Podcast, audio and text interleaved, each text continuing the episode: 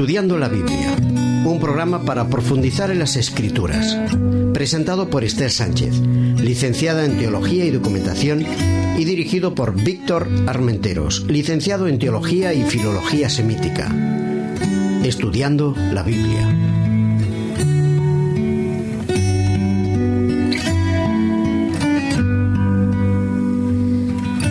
Queridos amigos, de nuevo con todos vosotros para presentaros nuestro programa Juan, el Evangelio Amado. Nuestro tema número 13 lleva por título El poder de la resurrección. Y con nosotros, como siempre, el profesor Víctor Armenteros. ¿Qué tal? Hola, buenos días, Esther. Pues aquí estamos. Estamos concluyendo este ciclo con un mensaje que alienta al cristianismo, que es el de la resurrección, que nos da fundamento y seguridad. Muy bien, un mensaje de esperanza nos traes en esta ocasión. Vamos a leerlo en el capítulo de Juan, el capítulo 20, los versículos del 1 al 18. Leyendo la palabra.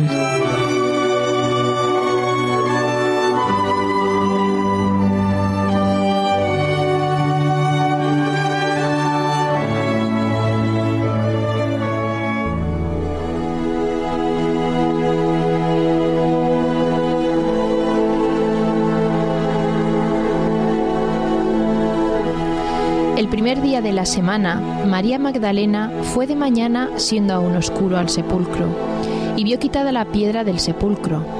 Entonces corrió y fue a Simón Pedro y al otro discípulo, aquel a quien amaba Jesús, y les dijo, Se han llevado del sepulcro al Señor, y no sabemos dónde lo han puesto. Salieron Pedro y el otro discípulo y fueron al sepulcro. Corrían los dos juntos, pero el otro discípulo corrió más a prisa que Pedro y llegó primero al sepulcro. Y asomándose, vio los lienzos puestos allí, pero no entró. Luego llegó Simón Pedro tras él, entró en el sepulcro y vio los lienzos puestos allí.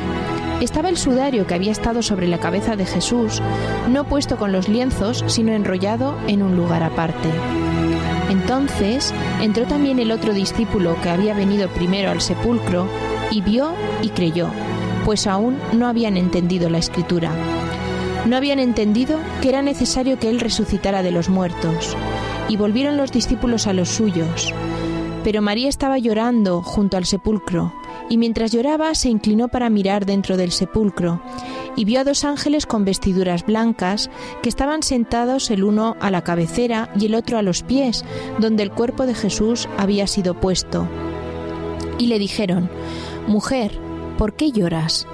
Les dijo, porque se han llevado a mi Señor y no sé dónde lo han puesto. Dicho esto, se volvió y vio a Jesús que estaba allí, pero no sabía que era Jesús. Jesús le dijo, Mujer, ¿por qué lloras? ¿A quién buscas? Ella, pensando que era el jardinero, le dijo, Señor, si tú lo has llevado, dime dónde lo has puesto y yo lo llevaré. Jesús le dijo, María. Volviéndose ella, le dijo, Raboni, que significa maestro. Jesús le dijo, Suéltame, porque aún no he subido a mi Padre, pero ve a mis hermanos y diles, subo a mi Padre y a vuestro Padre, a mi Dios y a vuestro Dios. Fue entonces María Magdalena para dar a los discípulos la noticia de que había visto al Señor y que Él le había dicho estas cosas.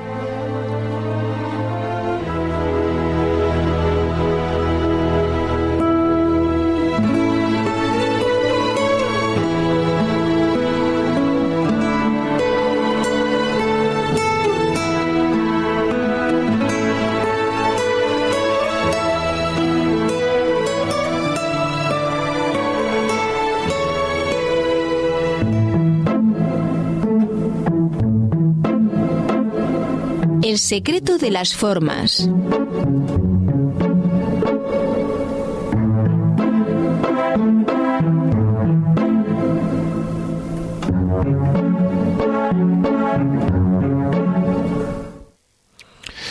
Es muy interesante que este relato discurre en torno a una persona, María Magdalena.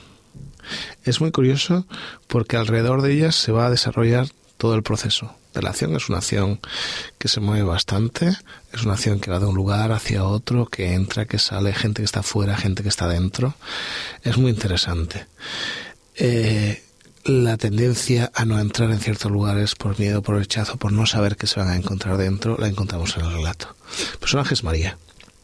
Es, ¿Qué te parece que sea una mujer a través de la cual visiona y muestra el relato Juan? Me parece muy interesante, sobre todo por los conceptos de mujer que tenían en la época, ¿no? Y sobre todo porque la verdad es que María tiene una, un papel relevante en todo, en, en, este, en esta situación, pero en todo, en toda la vida de Jesús. ¿no? Es una mujer que cambió mucho en su vida, que por ella fue muy intenso. Es una mujer fiel, es capaz de estar curiosamente a los pies de Jesús en, en la fiesta con Lázaro, cuando unge a Jesús, está a los pies de Jesús en la cruz. Y aquí se va a encontrar los pies de Jesús sin darse cuenta. No se da cuenta porque está llorando. Pero otra visión es muy bonita. Es a través de sus ojos, aunque Juan intenta salirse fuera, ¿no? Él, fue protagonista, de hecho se menciona indirectamente todo el rato, lo hablaremos de esto, como el relato todo el tiempo, él está haciendo referencia sin mencionarse, podría haber hablado desde su visión y decide escoger la visión de María, la que ha disfrutado como testigo, como testimonio principalmente de esta, este primer encuentro de Jesús con su gente. Y hay movimiento. Y verás como a través de su ojo se ve cómo corre uno, corre otro. Tenemos que ponernos en las pupilas de María para entender este rato. Cómo va hasta los discípulos, cómo dos salen corriendo, cómo uno llegó antes, cómo uno no se atreve a entrar. Eso es curioso, no se atreve a entrar luego. Cómo ella mira desde fuera con miedo hacia adentro donde ve a los ángeles y cómo está afuera sin ver. Quizás el clima del relato. Ella no ve. Sus ojos están llenos de lágrimas y no ve. Parece que hay un impasse en el relato ahí. Entonces Jesús lo soluciona llamándola María.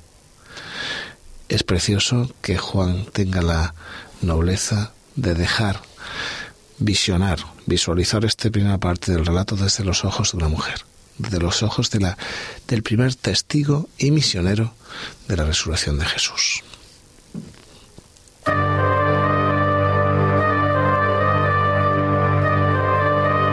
El espíritu de la letra.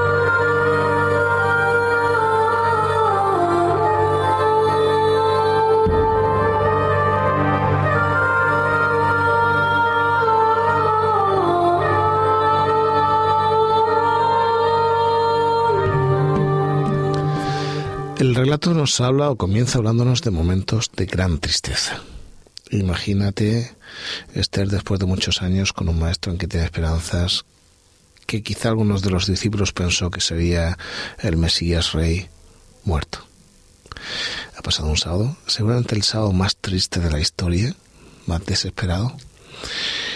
Y no comienza el relato con ningún hombre como protagonista, sino con una mujer.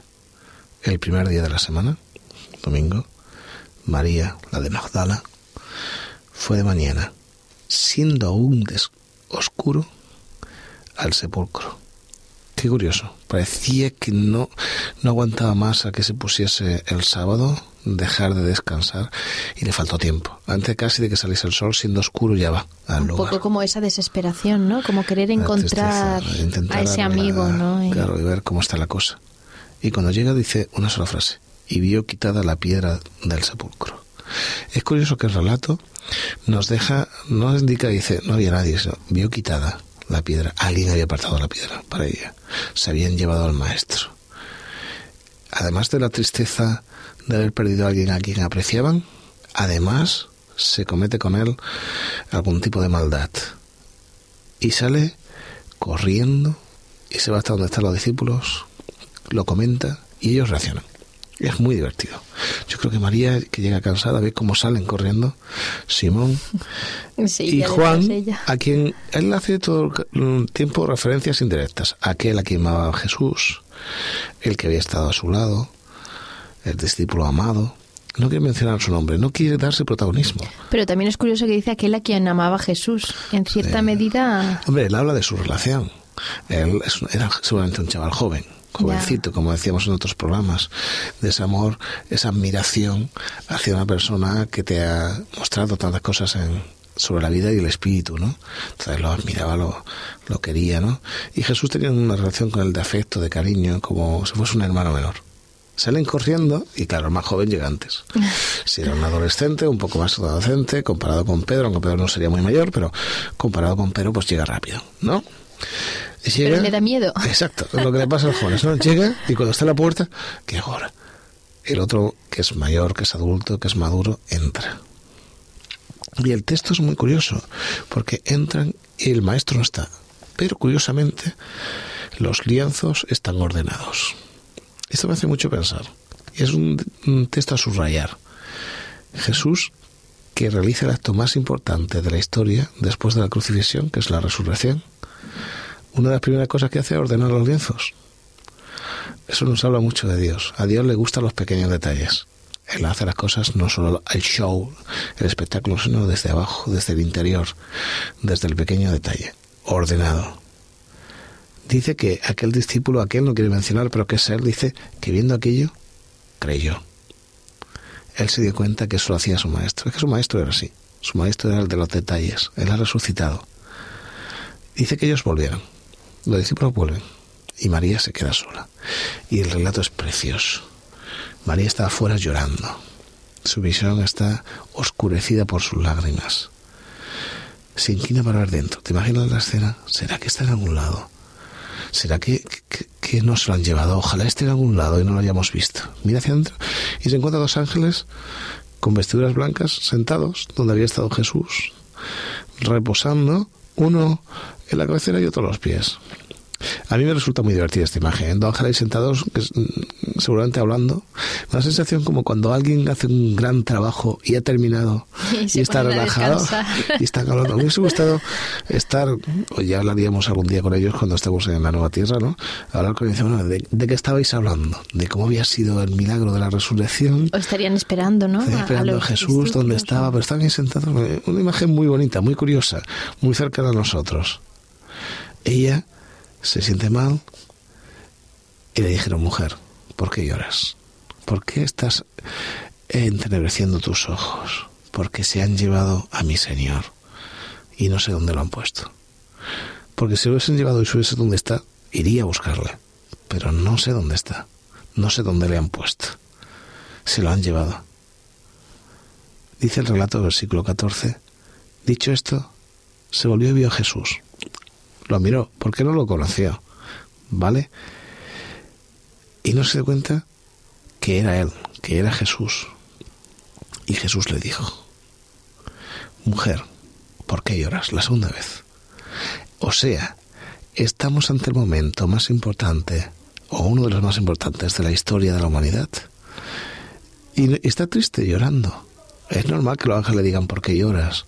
Y Jesús diga, ¿por qué lloras? Ella no lo sabe, porque aún no, ha sido consciente del hecho. Pero Jesús dice, ¿por qué lloras? ¿A quién buscas? Ella, pensando que era el jardinero, le dijo, qué curioso, la lágrima le impedían ver a su, a su maestro, ¿no? Señor, si tú lo has llevado, dime dónde lo has puesto yo y yo lo traeré. Yo lo voy a volver a llevar a su sitio. No hace falta que tú lo traigas, yo lo traigo.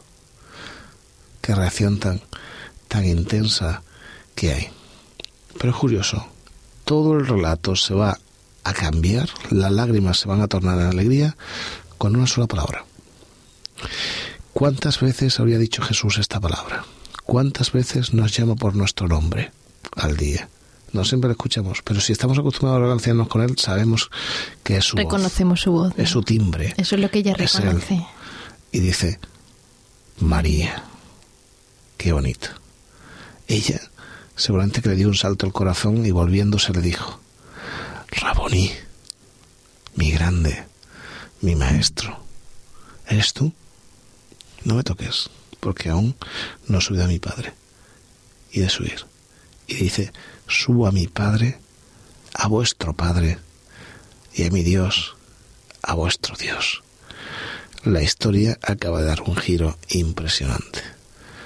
Ahora he demostrado que mi padre es vuestro Padre, que mi Dios es vuestro Dios.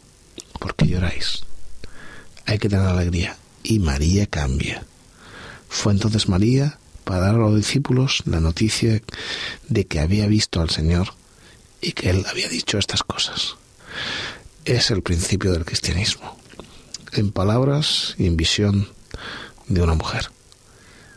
Una mujer que supo estar donde tenía que estar fielmente, en su momento, a los pies de Jesús. Es un texto precioso.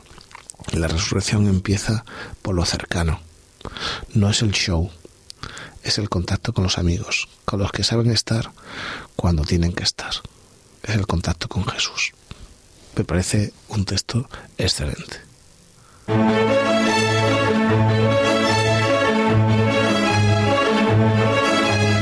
Otras miradas, otras lecturas.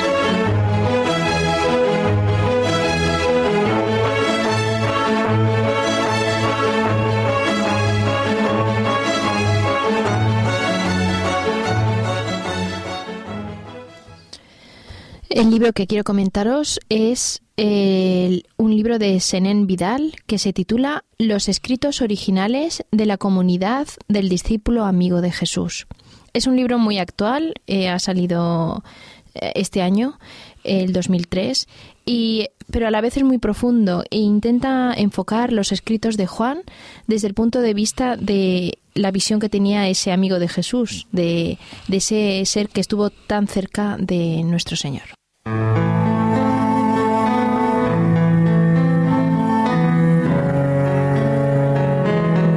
Releyendo la palabra.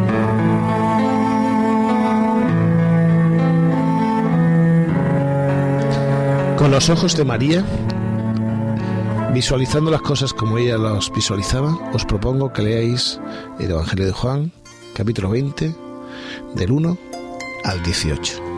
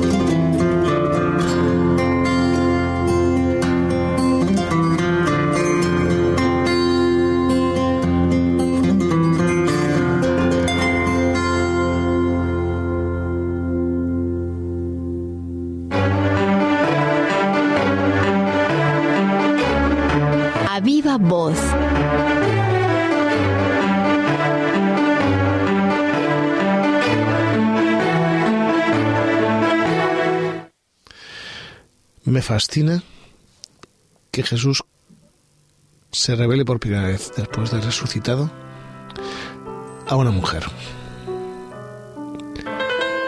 A alguien que ha estado cerca, preocupada por los detalles, a sus pies. Al final, al final de su ministerio, Él nos muestra que se preocupa por la gente que le quiere, que le está cerca. No es una resolución espectacular. Jesús no hace un show. Jesús resucita y nos hace resucitar a todos. De ahí que prefiera el cambio de dentro hacia afuera que lo exterior. María está llorando. Y la pregunta una y otra vez es, ¿por qué lloras? Y lo hacen los ángeles y lo hace Jesús. Y es que a veces nuestra visión de la realidad es más corta, oscurecida, entenebrecida por los problemas y por la vida, que la que Jesús mismo tiene de nosotros. ¿Por qué lloras si yo te lo doy todo? Estamos en un mundo que no siempre nos gusta, que nos obliga a tener lágrimas. Y Jesús dice, no llores, si yo tengo la solución, si yo puedo enjugar tus lágrimas y hacerte ver un mundo más hermoso, más claro, más importante que el que tú ves. Yo te doy otra misión, te doy otra misión, porque yo he hecho que mi Dios, con quien soy uno, sea tu Dios. Yo soy el que hago que mi Padre sea tu Padre. Hago que el Señor de los cielos esté a tu lado. Me gusta mucho porque María deja de ser una mujer que llora para ser el primer misionero, el primer testigo que genera el cristianismo. Un testigo de fe. Nosotros hoy día tenemos muchas visiones de la realidad. ¿Cuál es la tuya? ¿Está cegada por tu entorno o se basa en la fe de Jesús? Jesús, después de resucitado, se va a acercar a los discípulos con una palabra clave que da a todos aquellos que confían en Él, que enjugan en Él sus lágrimas. Paz a vosotros. ¿Sabéis? La paz para un hebreo era mucho más que un saludo. Shalom. Estad llenos, estad completos. Ser íntegros en mí. Y esa plenitud os da tranquilidad. Cristo no nos dice que vayamos a tener problemas por fuera. Él nos da comodidad, no siempre. Él nos dice que nos dará paz dentro. Es esa paz que encontramos en medio de la tormenta. Jesús con su resurrección nos da esperanza, fortalece nuestra fe y nos dice vais a ser llenos, vais a tener paz. Si lloras como María por uno u otro problema, yo te pido que confíes en Jesús, que te relaciones con Él, porque así cuando te diga tu nombre, cuando te llame personalmente, vas a saber que es el Maestro, el que te enseña cada día, a quien admiras, a quien quieres, en quien disfrutas. En la resurrección. Es la base de nuestra creencia, de nuestros valores.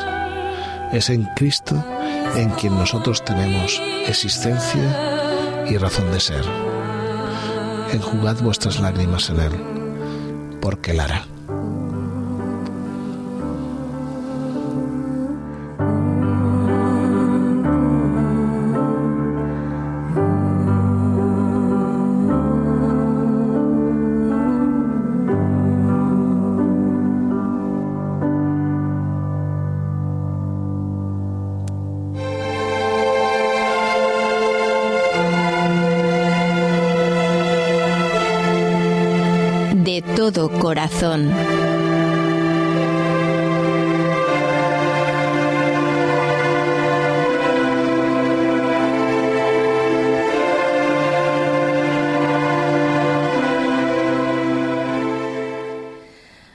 Queremos darte las gracias, Víctor, por todas tus aportaciones y reflexiones a lo largo de estos 13 temas. Hoy es el momento ya de la despedida. Quiero darte las gracias a ti por participar en cada uno de los momentos y porque permites que disfrutemos de, de la palabra también.